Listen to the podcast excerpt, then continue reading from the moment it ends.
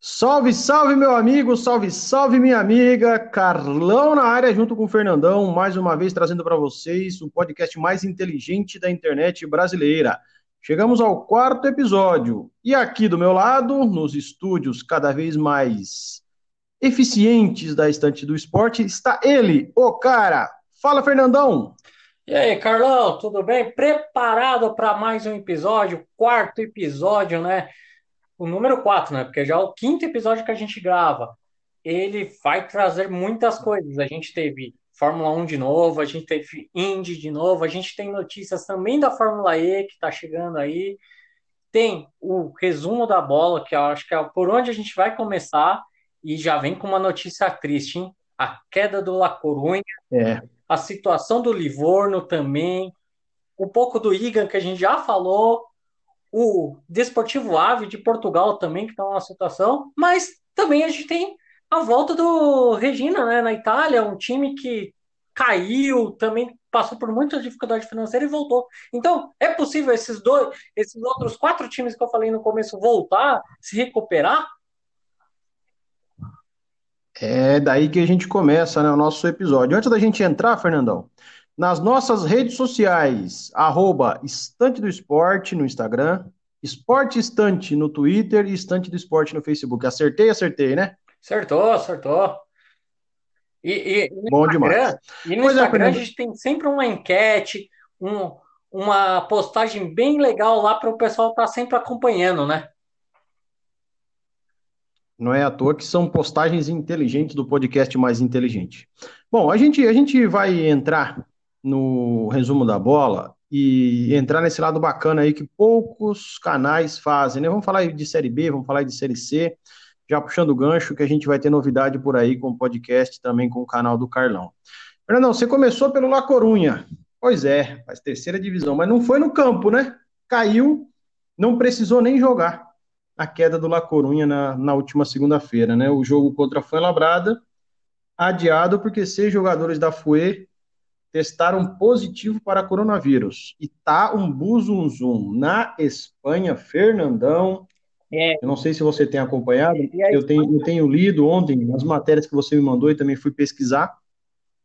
O Conselho de, Desportivo de Segurança Desportiva denunciou a Foi Labrada, a Liga denunciou esse conselho, esse, olha, a, a Federação Espanhola denunciou a Liga, Tá uma bagunça. O principal motivo de tudo, a liga foi notificada no domingo, às 10h30 da noite, de que os jogadores da FUE estavam é, testaram positivo. Ou seja, havia tempo dela cancelar a rodada.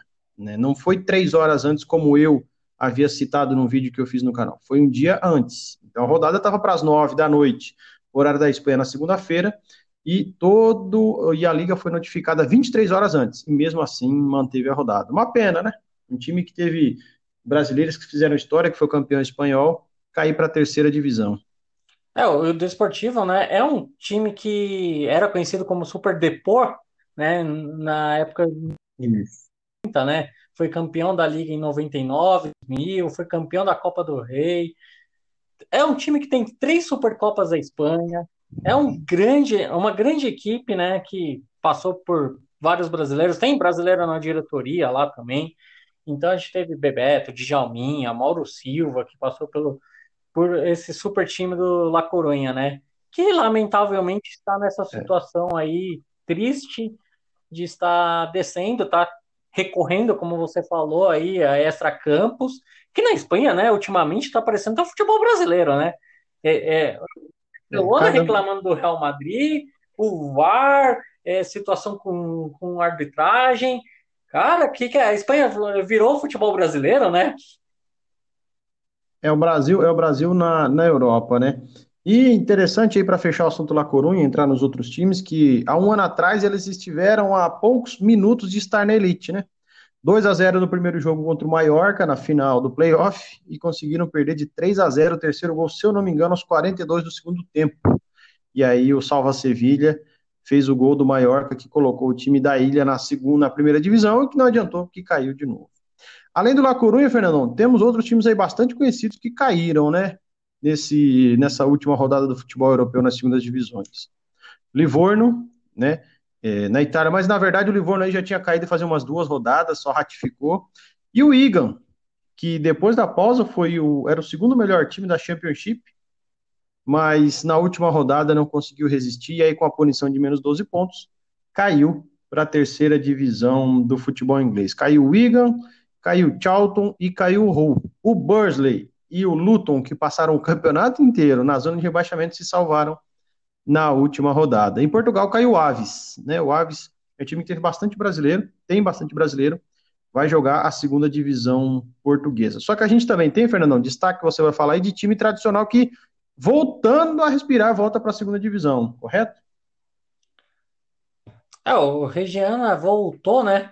Voltou para Série B, ele que caiu até a quarta divisão, se não falha em memória, 21 anos depois ele volta para a Série B italiana, né?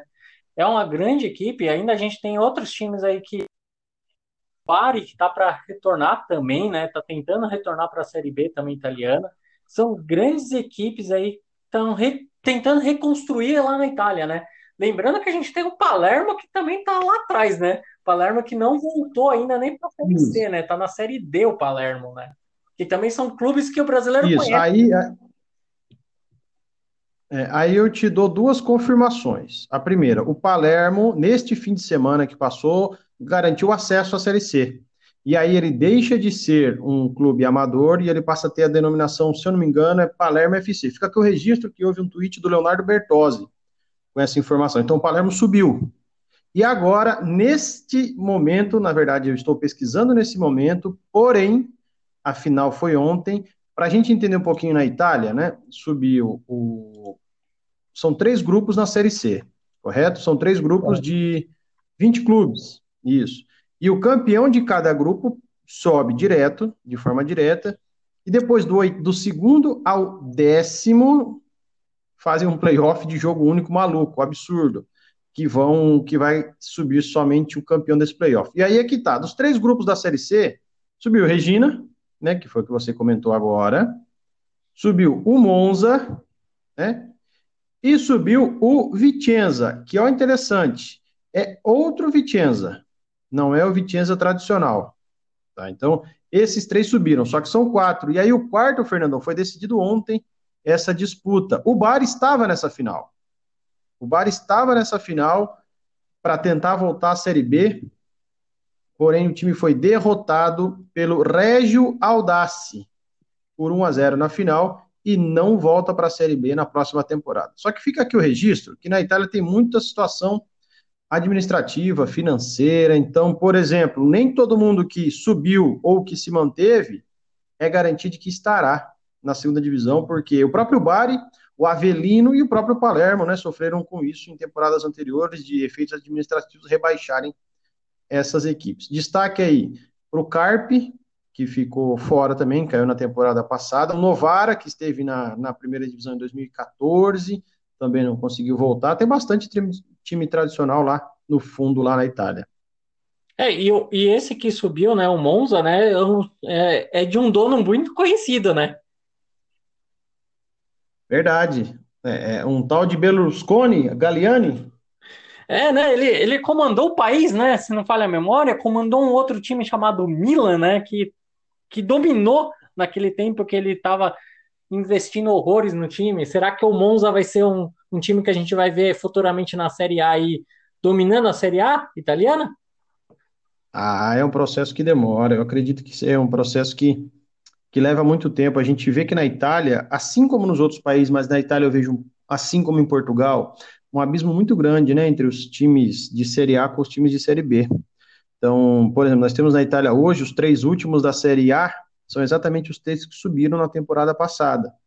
Então, é Leti, Brecha e o Spal, que não, o já estava, perdão, mas são times que, que subiram recentemente. Então, entre subir, se manter e virar uma potência, vai, vai um caminho grande aí. Mas, Fernandão, a gente tem um outro time em outro país aí que deu uma explosão de alegria, se me permite o trocadilho, para a sua torcida.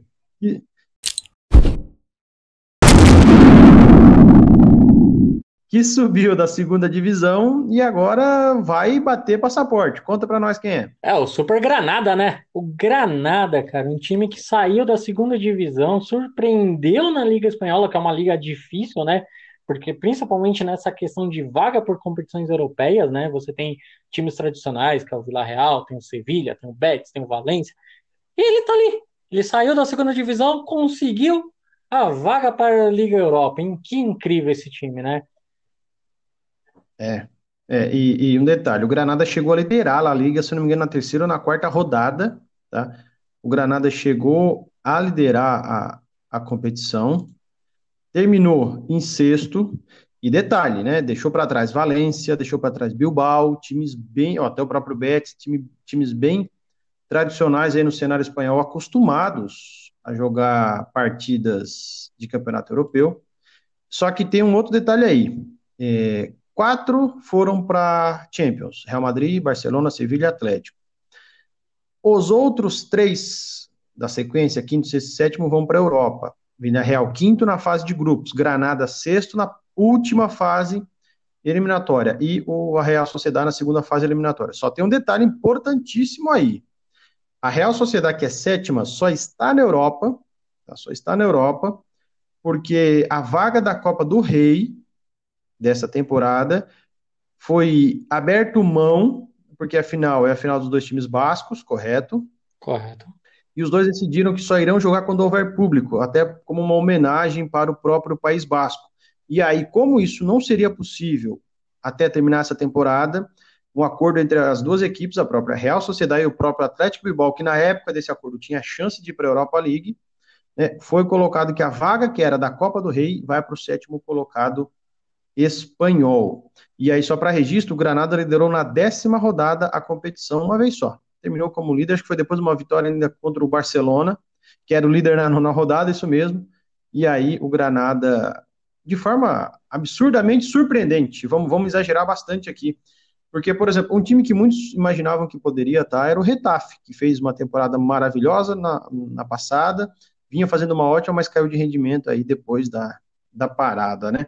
Dos outros times que haviam subido na temporada passada, junto ao Granada, o Valladolid terminou em 13º, no perdão, o Osasuna terminou em décimo e o Mallorca caiu com a 19ª posição. É, e, e, o Granada, né, só para ficar de registro também, ele tem um, é o mesmo dono do Udinese, né? Isso, é um conglomerado, né? Udinese, Watford, Granada e isso, Watford, Udinese e Granada. Então, é tal de troca, empresta para lá e troca para cá. E aí, você sabia que é um ataque explosivo. O ataque, o ataque do Granada conta com Roberto Soldado. Acho que depois desse trocadilho aí dá para até trocar o assunto, né? é, isso aí é verdade, né? Meu Deus do céu. Ah, e a gente vai lá para Turquia, né? Que a gente tem um campeão inédito, é. né? O Istambul Başakşehir, né? O Başakşehir, como alguns dizem, né? Campeão turco pela primeira vez. Time de quem, ô Fernandão? Conhece algum brasileiro que é, joga lá? Não? Chuta pra mim. É o time do Erdogan, né? Que é o cara que comanda o país. É esse mesmo. É, tem o Erdogan, mas tem muito brasileiro que joga lá também. Tem muito brasileiro que joga lá também. Um tal de Robinho. Conhece, não? Nossa, Robinho, deixa eu ver. Aquele mesmo que a gente sabe que foi do Santos? Esse mesmo. Sabe quantos gols ele fez nessa edição da Campeonato Turco? Não, não sei quantos. Silêncio. Cri, cri, cri, cri. É, zero. zero. É, zero. Então, Robinho Meu teve uma importância, só que aí ele vai voltar. Será que e aí ele, e aí ele volta para o Brasil, enfrenta qualquer outro time, olha para o zagueiro e fala: jogou aonde, meu parceiro? Foi campeão de quê? Eu sou campeão turco, sem, sem gol nenhum. Mas, mas enfim, né? É, é, coisas do futebol. Todo mundo é campeão. O elenco conta com 22. Nem sempre os 11 são os melhores, nem sempre todos vão jogar. Concorda comigo? Concordo, concordo. Nesse ponto concordo com você. Mas esse time é um time que surpreendeu, né? Porque ele é um, um time que vem crescendo muito na Turquia, acabou com a, a, os títulos, né? Que era do Galatasaray, o Fenerbahçe. Então ele acabou entrando ali no campeonato turco, saindo da segunda divisão, crescendo e conquistando tudo, né? O problema é que tem muita coisa envolvida política, né? Então é um time meio que o pessoal meio que é contra um lado que envolve a política, mas isso aí vamos deixar para outra hora, né?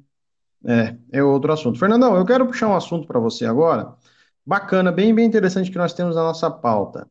Do tapete vermelho das glórias de Hollywood para os gramados. Tem artista, ou melhor, estrela do cinema investindo no futebol, né? Tá por dentro de quem é, não? É, a Natalie Portman vai formar junto com outras atrizes, tá? Não é só ela, mas ela é, acho que a mais conhecida ali, né? Fez Star Wars, fez outros grandes filmes, ganhou o Oscar, né? E vai formar um grupo de investidores onde tem também é, Serena Williams do tênis, tem outros, outras esportistas femininas, decidiu injetar dinheiro no futebol feminino norte-americano, que é um futebol que feminino muito forte. A seleção a, a americana é uma seleção fortíssima nas Copas do Mundo. E elas foram lá para investir, se uniram, vão investir, vão criar um time que até então é chamado por Angel Cities, mas ainda não foi é, decretado se vai continuar sendo esse nome ou não. E o time estreia na temporada 2022 na Liga Feminina de Futebol nos Estados Unidos. Né? Agora, que mostra né, que todo mundo pode investir no futebol e o futebol é um negócio vantajoso nos Estados Unidos, sem dúvida, né? Porque a gente tem sucessos de é, ex-jogadores com time masculino, empresários brasileiros com times masculinos na Liga Masculina de Futebol Americano, né?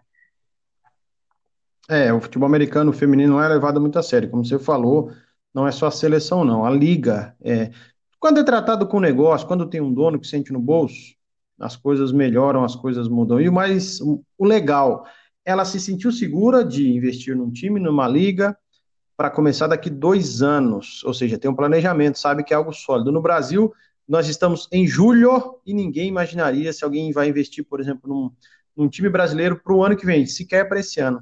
A gente não é, ter... Imagina ainda feminino, né? Feminino ainda no Exatamente. Brasil. Exatamente. Muito é, importante. engraçado, muito... Carlão, engraçado nisso aí, a empresária do setor de videogames, Julia Urman, que vai ser a presidente do, do clube, tá? Ela é do setor de, de, de games aí. Olha que interessante, olha que interessante. É verdade, né? Ela será a presidente, né? Bem, bem interessante. Mas isso, como você falou, Beckham, a gente teve, tem o Flávio Augusto, tem mais uma porrada de dono de, de franquias que entendem que aquilo ali é um negócio e, e alavanca, que faz dinheiro e vale muito a pena. Agora a gente vai trazer rapidinho, antes de fechar o, o resumo da bola, para o futebol da bagunça, ou melhor, o futebol brasileiro, né? Os estaduais voltaram, Fernandão, e aí é, nós estamos gravando esse, esse episódio depois que o Paulista voltou. Hoje de manhã eu acordo e uma mensagem de um colega nosso, tava assim, tava um vídeo que ele me mandou e falou, o, o nome do vídeo era O Hipocritão Voltou, que era do, do estado do, Paul, do Paulistão. O que, que você pensa com relação à volta desses estaduais? Seja o Carioca que voltou e terminou, o Paulista que está voltando, o Gaúcho, o Paranaense que voltou. É hora de voltar com esses estaduais? Cara, eu, eu acho que a gente até discutiu um pouco isso no último episódio e eu volto a falar a minha opinião. Eu sou contra a volta do futebol. A Europa voltou ao futebol? Voltou, mas depois de estabilizar a doença, ter várias situações de estabilidade, é, pensar, planejar, né? Uma coisa que o brasileiro acho que não sabe fazer, planejar então, a volta do futebol. E aqui não, aqui vai, vai voltar o futebol paulista. É, times do interior não podem jogar no próprio estádio porque a cidade está numa situação caótica do, do vírus. Então tem que vir o time para jogar em outro estádio. Cara, eu acho uma loucura. No sul estão jogando num outro estádio também, não pode jogar em Porto Alegre. Então, é super complicado. Eu acho que assim, não deveria estar voltando o futebol. Eu acho que assim, a gente poderia esperar até setembro voltar ao Brasileirão, que volta em agosto, né? Desculpa. É, mas esperar até setembro para voltar ao Brasileirão. Cancela os estaduais, cara. Eu acho que não, não, não teria grande problema nisso aí. Mas não, né? Parece que aqui a gente. Importante se lá voltou, a gente tem que voltar também, sabe? Não, não, tem, não tem um pensamento, um planejamento, né? É de caça ao dinheiro, simples. Caça hum. ao dinheiro. É, é, simplesmente esse, esse é o interesse, dinheiro da televisão, inclusive. Então, é, eu sou contra também, eu acho que não era ter voltado. Pior ainda, o Carioca votou 30 dias antes. Se voltasse hoje, ele receberia a mesma chuva de críticas que, que deveria receber o Paulista, o Paranaense e etc. Teve clássico paulista ontem, sem torcida. Clássico horrível, de dar sono. É, como você citou aí, os times pequenos não estão jogando, se eu não me engano, o Ituano jogou no Canindé, Ferroviária de Araraquara jogando no Morumbi. É, tudo isso para quê? Para que volte o Brasileirão daqui 20 dias. Que é legal, o Brasileirão é bacana, é legal. Eu acho, eu acho que é interessante ver o, eu ver o Brasileirão, mas acho que ainda não era, ainda não era a hora, porque a gente não tem uma segurança, uma política pública com relação, e nunca vai ter, né? Com relação a tratamento da doença nesse nível. É, não, não é só isso, né, Carlão? Você vê no o jogo do, do Santos também, jogadores não, não estão preparados, muito erro de passe. O, teve o clássico no, no, em Porto Alegre, né? Em Porto Alegre, não, em Caxias, né? Que foi Inter versus Grêmio. Erros, mais erros, um, um monte de passes errados. O, o, lateral do Internacional, que é o lateral de seleção argentina, cara. O cara saiu com a bola e tudo para o lateral. Ridículo, ridículo mesmo. Uma falta de preparo, tanto do, dos jogadores, tanto da, das equipes, querer voltar tão apressado assim, porque não teve ah, teve treinamento, mas o cara teve o quê? Duas, três semanas? Tem time aí que teve uma semana de treinamento. É, e com 90 dias parado, o corpo, a musculatura não, não estão, digamos assim, preparados para o esporte de alto rendimento. Temos mais alguma coisa na bola, Fernandão? É, eu vou só dar uma nota aqui interessantíssima, né? Que é uma, uma nota que é um aviso, né? Que deveria ser assim em todos os países, né? Lembra da, da falência do Parma? Lembro. Exatamente, foi decretado ontem o, a prisão, né, da, dos ex-presidentes do time. Um pegou Sério? quatro anos, outro pegou seis anos de, de prisão, decretado na, na, juiz, na justiça italiana. Imagina se a moda pega aqui no Brasil, se o cara falir o time, ah. o, o cara vai preso. Ah, igual diz a música, né? Se gritar, pegar ladrão, não sobra um, meu irmão. É, foi. E ainda fora que eles vão ter que pagar uma multa ainda, né? Vão ter que pagar a multa ainda, pegar o dinheiro que gastou e devolver, né? Ah, é outro país, né?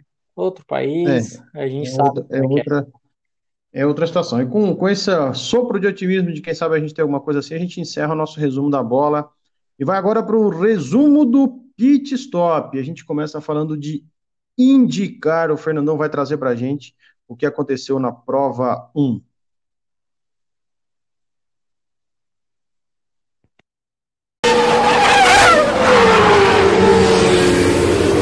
É, Carlão, tivemos a Índia aí, né? Incrível, tivemos mais uma etapa dupla, agora no circuito de Iowa, né? Um oval ali. E teve uma vitória fantástica na primeira prova.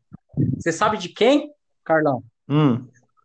Não. Simon Pagenot, o francês, cara, ele saiu de último com uma excelente pilotagem, uma bela estratégia e uma um pouquinho de sorte também, né? Teve umas bandeiras amarelas que ajudou ele um pouco. É. Então ele conseguiu uma vitória incrível, incrível mesmo, saindo de último para ganhar a prova no finalzinho da, da do GP. E também, né, não não atrás dele também, o outro Scott Dixon, né? Um nome já bem familiarizado na, com a gente aqui, né? Ele saiu de 17, não teve bons treinos, o carro não estava acertado, mas na corrida ele chegou em segundo lugar. Também foi surpreendente a estratégia. E a outra, surpreendente também, a equipe McLaren, novamente, a gente falando dela na Indy, hein? Terceiro e quarto lugar no GP, tá? Incrível os pilotos da McLaren que estão é. fazendo essa equipe aí ser uma das equipes que prometem ser um, fortes na categoria, né? A notícia triste, né, que o Tony Canan, que correu, que ele tem um contrato para correr esse ano é, em todos os circuitos ovais, mas vai se aposentar também, por isso que ele não está correndo nos mistos, né? teve problemas, ficou 31 voltas atrás, como é um circuito oval, né? Terminou em 18º lugar. É, já na prova 2, a gente teve New Garden, o campeão, o atual campeão da categoria, né? Cara, com uma bela consistência, sem cometer erros, ganhou de ponta a ponta. Praticamente num circuito oval é super difícil, né? Ele manter assim a quantidade de voltas na liderança. O Will Power, que teve problemas na primeira prova, né? Que não é surpresa, ele teve problemas nas paradas de box dele, garantiu a, a dobradinha da equipe. O Gra Real, que é o que é filho do Bob Real, que correu na Fórmula 1, hein? Ele correu, que é dono da equipe também. Isso me lembra alguma coisa da Fórmula 1, né, Carlão? Lembro dele. É, equipe, equipe, pai, filho correndo, mas o Real Filho, ele é bom, ele é um bom piloto. Terminou em terceiro lugar. Aproveitou dos erros da McLaren nas paradas de boxe, né? Que acabou perdendo ali, caindo um pouco na, no grid no final, né? E outro destaque é de novo os dois, né? Que ganharam a prova, né? Foi primeiro e segundo lugar, tanto Simon Pagenaud e o Scott Dixon, que largaram em último e décimo oitavo, né, conseguiram chegar em quarto e quinto lugar. Detalhe, não teve uma classificação para a segunda prova. Eles usaram a classificação da primeira prova. Então, tipo, o grid foi me, o mesmo grid da primeira prova a largada, né? Agora o Tony Canan não teve problemas dessa vez, terminou em décimo primeiro. A próxima etapa da Indy vai ser dia 9 de agosto, em Ohio, né? Exatamente, em Ohio. Ohio. No circuito misto de Ohio. Então ela para. Circuito. Então. É, na verdade, para dois finais de semana agora, né? Ela para esse final de semana agora, para o próximo, que é o dia 2, e depois volta no dia 9, né? É muito, muito, muito por causa do verão no hemisfério norte. Fernandão, além da Indy, nós tivemos aí um final de semana que já já a gente entra na Fórmula 1, que é o prato cheio para nós aqui, mas também tivemos Fórmula 2. Você vai falar de novo de um nome que vocês vêm falando aí há três semanas, né? Do cara que venceu mais uma vez. É, Conta para nós quem é. Russo Schwarzman. Cara, ele venceu a primeira prova na incrível, cara, que ele trocou, ele começou na verdade não tão bem. Ele começou com os pneus médios, não estava tão bem. Quando colocou os macios, voou. Voou, passou o filho da lenda, né? Quem é? É, exatamente. O Mick Schumacher. Schumacher. Que chegou em segundo lugar, mas ele não conseguiu segurar o russo, que é piloto da Ferrari, tá? É piloto da academia Ferrari. Agora, já o brasileiro ficou só na quinta posição, que é o Felipe Dukovic, que chegou em quinto, o Piquet e o ficou em 14 e o Samaia ficou em 15, né? O incrível, né? Agora vem, vem uma pontinha aí que você que gosta de música, né? O piloto russo soltou a voz quando ganhou a prova, cantando hum. uma canção italiana de 1915, cara. Incrível. É, é, tá, é louco ele. Né, nessa época, nessa, nessa época aí, em 1915, você jogava bola já, né, Carlão? Já arrumava briga na escola, mas isso aí fica para outro dois, dia. E aí na prova 2? O Giotto fez um milagre com o gerenciamento de, de pneu, cara, na segunda no... prova. Só explicando, né? Geralmente a segunda prova da categoria tem uma quantidade menor uhum. de voltas. Na primeira prova, teve 37 voltas. Na segunda prova, teve 28. E na primeira é obrigatório a troca de pneu. Mas, como a gente está falando de Hungria, que tem um desgaste altíssimo de pneu, todos os pilotos decidiram, ou quase todos os pilotos decidiram parar na segunda prova.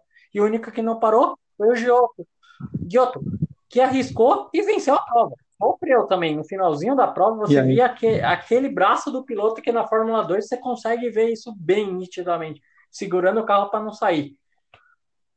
Os brasileiros terminaram. É, aí conta muito.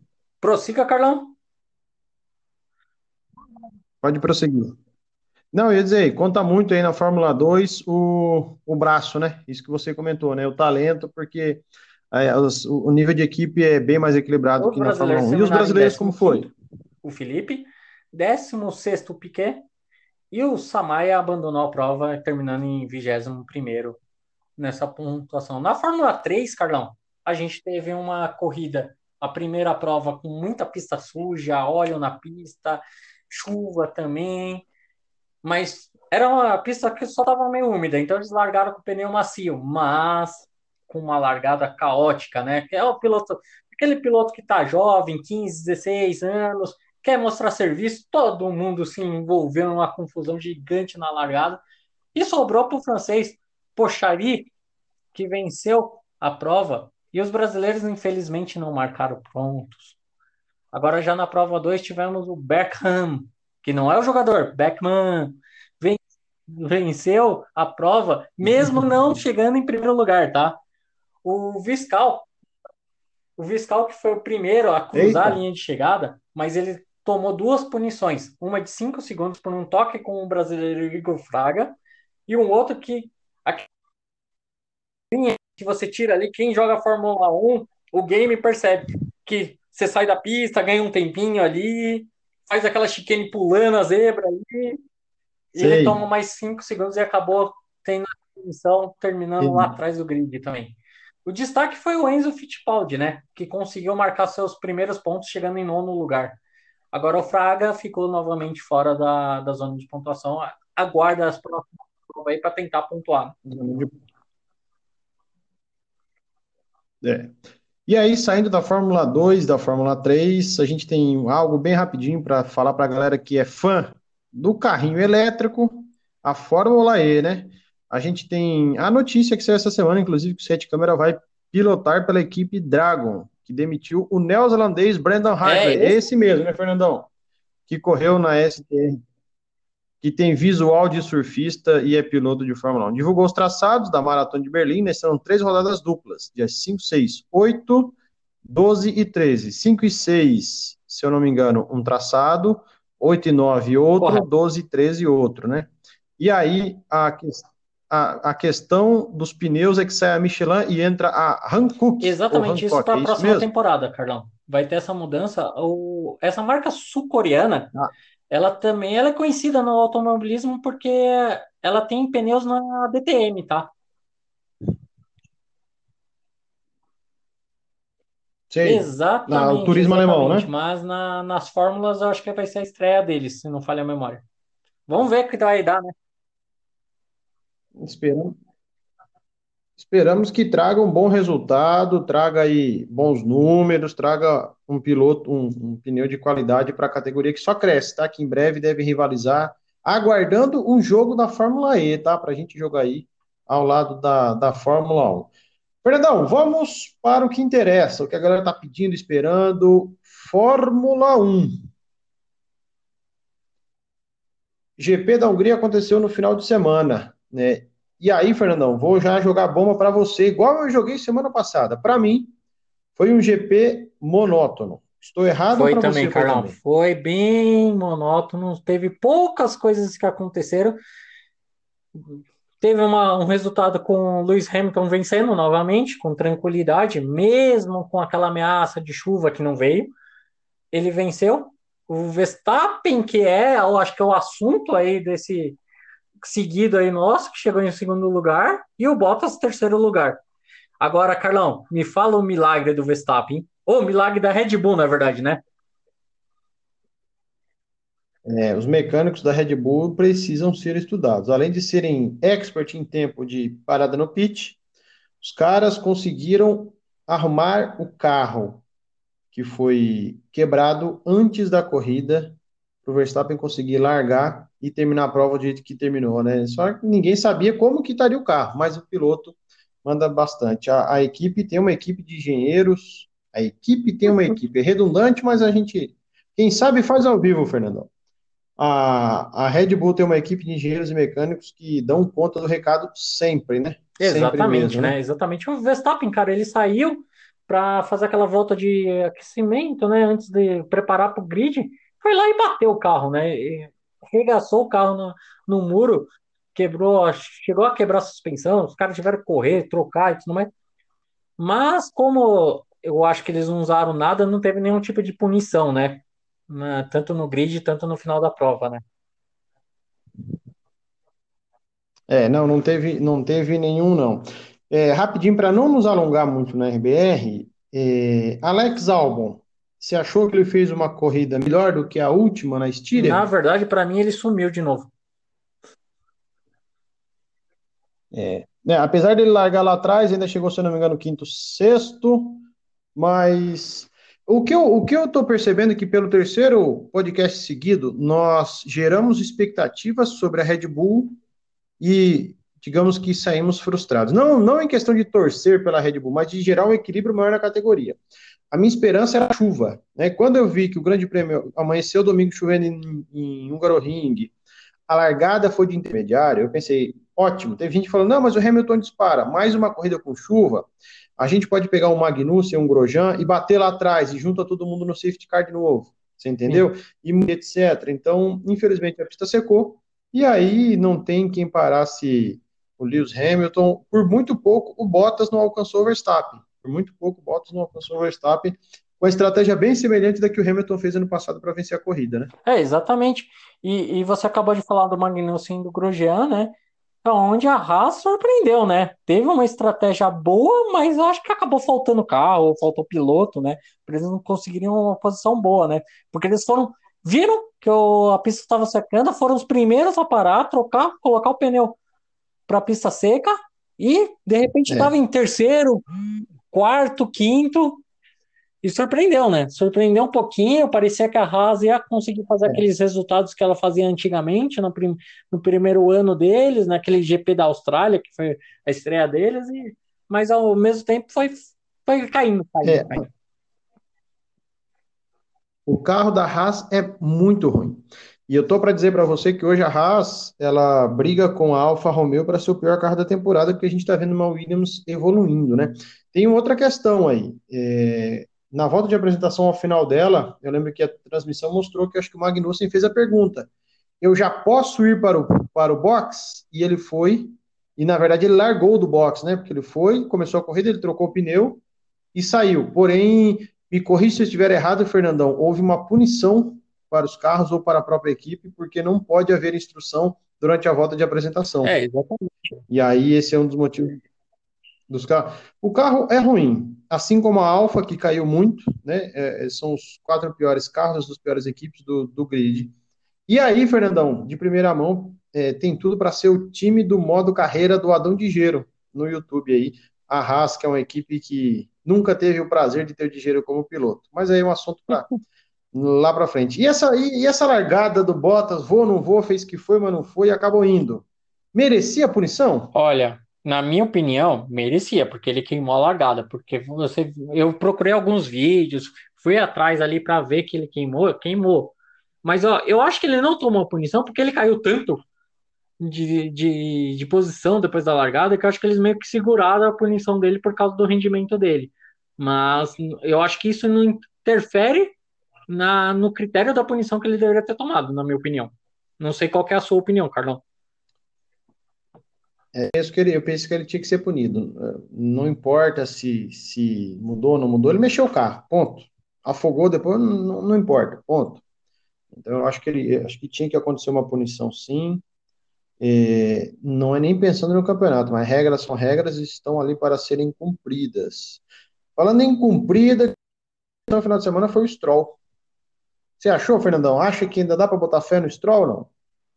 É, o Stroll, acho que ele fez uma corrida, vamos dizer assim, manteve uma corrida boa, né? Ele conseguiu se manter na pista, não fez nenhum erro.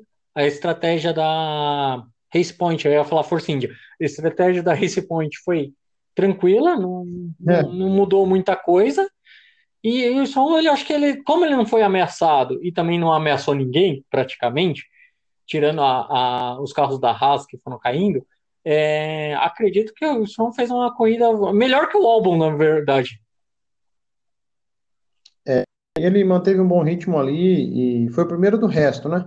Foi em quarto, atrás do, dos Mercedes, do, do Verstappen, e, e, e, foi primeiro do, do resto. E já mostra que já mostra que, ao contrário de muitos, que muitos pensam, me incluo nesse muitos, a diferença do Pérez para ele já não é tão gritante. Né? É, moleque mostra que, vamos assim, criou-se aí um, um, certo preconceito, uma certa brincadeira, Stroll, mas ele não é de todo ruim. Tem gente pior no grid. E aí eu incluo aí Grosjean, mesmo barco, incluo Magnussen, incluo Giovinazzi. O moleque não é de todo ruim. Era um carro bom e parece que ele é competitivo. Assim como o George Russell, que é o futuro piloto da Mercedes, né, é muito competitivo, está tirando leite de pedra da Williams, assim como Norris, que demonstra ser hoje o primeiro piloto da McLaren, pelos resultados do Sainz, mas também pelos resultados do Norris e principalmente porque o Sainz vai para a Ferrari. Só que o Albon desses dois está numa equipe maior. Mas dos três, Fernandão, para você, se você tivesse que contratar hoje no teu My Team do Fórmula 1 2020, qual dos três? Ah, sem dúvida eu contrataria o Russell, tá? O Norris eu gosto muito do Norris, mas o Russell eu acho que ele é um piloto mais agressivo até. Eu, ve, eu vejo pela campanha que ele teve na Fórmula 2, que é surpreendente também, mas o Russell eu acho que é um, é um, é um piloto para a gente ficar de olho aí, que eu acho que pode ser um, um, um não um sucessor do Lewis Hamilton, porque eu acho que é, é uma lenda o Lewis Hamilton agora já. É, mas Russell pode ser um, um, campeão futuro aí. Acho que ele vai, vai disputar muito com o Leclerc ali, também é um bom piloto, é um excelente jovem, mas o Russell acho que vai ser um, um piloto que pode ser campeão mundial. Ele tem pinta de campeão mundial, na minha opinião. Tem postura, né? Aí vamos parar. O Russell tem 21, 22 anos aí, se você puder me, me eu acredito que é isso, né? Eu acho que o Norris é até mais novo, vamos colocar 22 anos. Não sei a idade dele, você deve estar tá, tá olhando aí para nós. É, o Raikkonen já tem 40, né? E será que o Raikkonen está na hora de parar ou não? A pergunta é, ou seja, Russell comparado a Raikkonen são pelo menos mais 18 temporadas na Fórmula 1, pelo menos. Vamos pensar assim, se ele tiver 22. É 22, né? E o Raikkonen, ou seja, ele tem 22, né?